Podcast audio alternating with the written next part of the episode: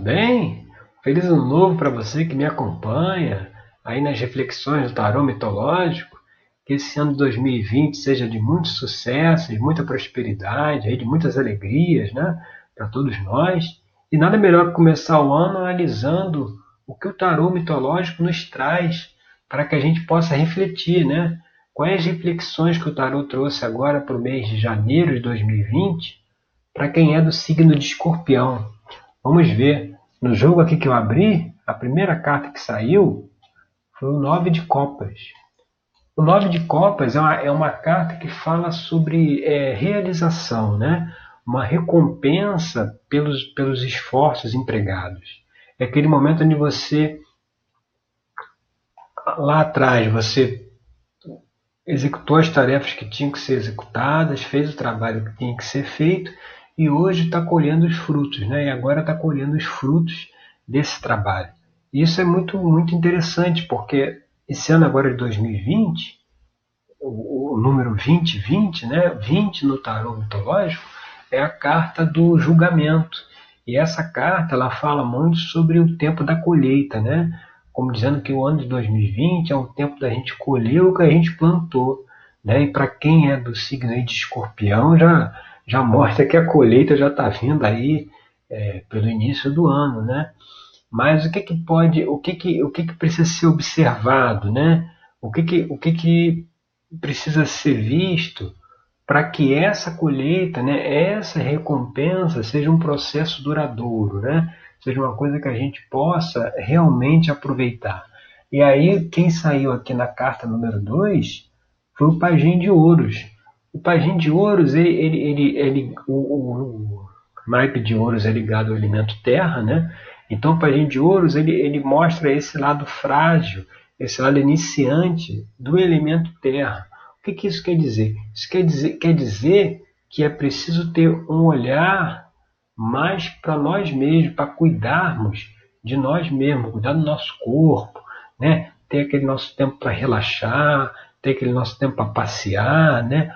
Um, olhar mais para si, mas esse olhar para si voltado à questão do corpo, sabe? De cuidar mais da saúde, cuidar mais de si mesmo, porque é que um negócio. Hoje em dia, até com as questões de, de trabalho, né, as questões profissionais, a gente acaba que, às vezes, o próprio tempo do trabalho atropela né, todas as outras atividades que a gente poderia fazer. Né? A gente deveria fazer cada atividade dentro do seu tempo devido. Quando acaba a gente, a gente acaba que, é, vamos dizer assim, a gente tira o tempo de uma atividade que seria cuidar mais de nós mesmos, fazer um passeio, relaxar. A gente tira o tempo disso para jogar talvez para o trabalho, nessa né, pressão profissional que existe hoje em dia, e isso acaba que prejudica, inclusive, você gozar as recompensas desse trabalho, porque você faz o trabalho, aí tem a recompensa. Beleza, você tem que desfrutar daquela recompensa. Mas a pessoa nem desfruta daquela recompensa já já está enfiada em outra meta, em, outro, em outra questão a, a, se realizar. Né? Então isso precisa ser observado. E aí quando a gente vai aqui para a carta número 3, que foi a carta do a, a carta do cabeça, né, que está ali pairando sobre a situação, quem saiu foi o quadro de ouros. Essa carta ela fala muito sobre o apego, o apego material e a competição. Então, assim, é uma coisa que tem que se observar muito, esse apego ao dinheiro, o apego às coisas materiais e a competição com os outros. Né? Aqui você vê Dédalo e o sobrinho dele, Talos, que o sobrinho dele começou também a trabalhar lá na oficina dele, e Dédalo ficou com ciúme, né? Ele achava que o sobrinho poderia suplantá-lo, e isso acarretou uma série de problemas para Dédalo. Então aqui, essa carta mostra que assim, é preciso observar essa questão de, de se apegar né, às coisas e, e se essa coisa desse, desse conflito, né, dessa competitividade. Né? Tem que observar isso. E quando a gente vai aqui para a carta número 4, né, que é a base aí dessa questão, o que, que vem? Vem a carta da força. Ou seja, o que está o que tá na base aqui dessa recompensa aqui, né, desse momento aqui de celebração, de comemoração, é a força, mostrando o quê? Que a pessoa demonstrou a força que tem, demonstrou a capacidade que tem e conseguiu os resultados que ela queria. Mas só que essa carta também, você tem que observar que é o quê? É, é, essa carta da força é a dominação dos instintos. Né? Aqui a gente vê a figura de Hércules, né? no primeiro trabalho dele, que ele tinha que matar o, o leão de Nemeia, e aí ele, é, isso aqui mostra que ele, ele venceu o leão com estratégia, né? ele utilizou uma estratégia para poder encurralar o leão, ou seja, com a mente, né? com, com a reflexão, com a análise, e, essa, e, e, e como o, o, leão, o leão representa a realeza, né? E aí na figura dos reis, a gente vê muito aquela pessoa assim que, que como tinha na antiguidade, né? Os reis eram infalíveis, né? Você não podia questionar a vontade do rei, né? Então essa força vem de dominar esse próprio instinto que tem dentro da gente de estar sempre certo, do mundo girar à nossa volta, entendeu? Essa força para dominar isso, né? Para vencer esse instinto, é importante, é o que está na base, inclusive, dessas recompensas. A pessoa, de repente, conseguiu passar por muitas questões internas dela, de comportamento, para poder chegar no resultado que chegou. Tá, beleza. Mas precisa avançar ainda mais, né? No sentido de que se observar também o olhar mais para si mesmo. E aí, quando a gente vai aqui para a carta número 5, né, que seria as influências do passado, né? A gente vê aqui o Ás de Paus. O Ás de Paus, ele representa aquele, aquele início daquela energia, né? aquela disponibilização da energia para ser utilizada em novas ideias, em novos desafios. E aí, como ele sai aqui com uma carta de influência do passado, uma coisa que a gente tem que soltar, é justamente talvez uma desconfiança que às vezes a pessoa tem de, novos, de novas abordagens, de nova forma de enxergar as coisas. Por exemplo, isso aqui, de se falar que a pessoa precisa olhar, olhar mais para si, ter mais um tempo para relaxar, ter mais um tempo para refletir, para passear, para se distrair, para desfrutar, inclusive das recompensas que tem. Quantas pessoas hoje em dia que ganham um salário muito alto, né? Esses executivos, e acabam que não aproveitam nada da vida porque estão o tempo todo trabalhando 24 horas por dia, sem parar.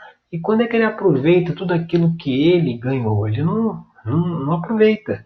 Né? Esse desfrute aí ele não acontece. Quando acontece, bobear vai ser 10, 5, 10 dias ali, não sei quando, porque tem que voltar logo para a empresa para continuar trabalhando. E quando o Ás de Paus sai aqui nessa carta, ele está dizendo assim que talvez a pessoa tenha uma resistência a novas ideias, a novas abordagens e tem que deixar isso de lado. E deixando isso de lado, o que, que vem aí como influência do futuro? Aqui, na carta 6. Aqui vem o que? A morte, que é o deus Hades.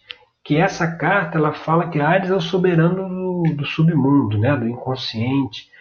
Então essa carta vem falar sobre uma transformação mas é uma transformação profunda, ou seja, a partir do momento que a gente faz essa autoanálise, né, faz essa reflexão e vê aquilo que a gente precisa mudar no nosso comportamento, isso traz uma, uma transformação. Né? E, e, e isso faz com que a gente possa é, encerrar um ciclo e começar um outro ciclo. Né? Se até aqui a gente chegou sem olhar muito para essa questão, do corpo, né, do cuidado com si próprio, agora está na hora de olhar para essa questão. E fazendo isso, há uma transformação. Você vê que aqui na carta, deixa eu aumentar aqui um pouquinho, aqui você vê que na frente dele, aqui antes do, do rio, terreno aqui é árido. Depois do rio, já tem o sol nascendo, as montanhas, já tem terreno aqui já, já é fértil. Isso mostra o que? Isso mostra que é, passando por essa transformação, o que vem pela frente é muito melhor do que aquilo que a gente já tem. Né? E a gente acaba achando que não, se eu olhar mais para o corpo, eu olhar mais para as questões aqui de relaxar, passear, encontrar com a família. Ah, isso vai fazer eu perder tempo, eu, eu tinha que fazer uma coisa do trabalho, não estou fazendo, e aí com isso vai, vai lá na frente vai, vai, vai ser pior. Não, quando acaba aqui está mostrando que não, lá na frente vai ser melhor se conseguir trazer esse equilíbrio também. E aí quando a gente vai aqui para a carta número 7, né, que é a posição atual da pessoa, né, o que, que desenrola a partir desse dessa carta 1 aqui, que é a, essa recompensa, veio o seis de espadas, o seis de espadas é, é a carta que mostra o equilíbrio da mente. Né? A pessoa, apesar de um momento turbulento que possa ter tido no passado, até, até talvez para chegar nesse resultado, agora o mar está calmo, né? aqui a gente vê que o mar revolto está ficando para trás, o mar calmo vem na frente, aqui o Orestes está indo lá cumprir com a missão dele, né, cumprir com os objetivos dele, e, e é um, um, um, tempo de calmaria. Né? Então é muito, é muito importante usar esse tempo de calmaria que se tem agora para justamente olhar para dentro e fazer essa reflexão que o tarô está convidando a fazer. Né? E aí quando a gente vai aqui para a carta 8, né, que é como as pessoas nos enxergam, né, como que a gente aparece as pessoas, Olha, olha que interessante, apareceu a carta da sacerdotisa.